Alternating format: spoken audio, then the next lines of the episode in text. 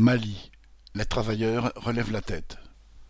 Dans le numéro du 1er novembre de leur journal Le pouvoir aux travailleurs, nos camarades de l'Union africaine des travailleurs communistes internationalistes, UATCI-UCI, rapportent les grèves qui se sont déroulées pour lutter contre la vie chère, les abus patronaux et le mépris de l'État.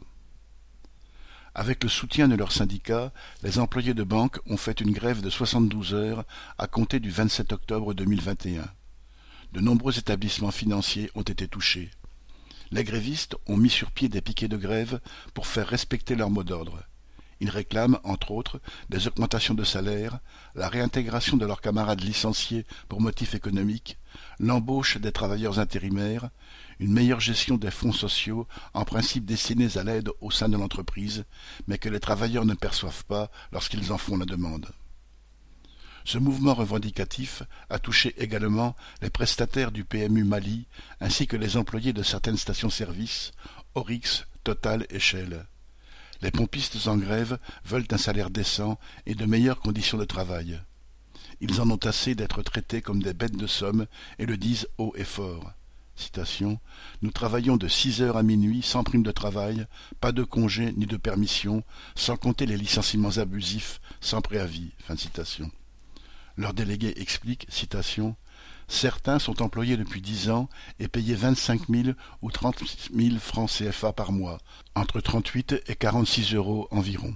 Sachant que le kilo de viande frôle actuellement les quatre mille francs CFA à Bamako, que le sac de cinquante kilos de riz dépasse les vingt mille francs CFA, ou que le bidon de vingt litres d'huile est à vingt-quatre mille francs CFA, comment faire vivre toute une famille avec un si petit salaire?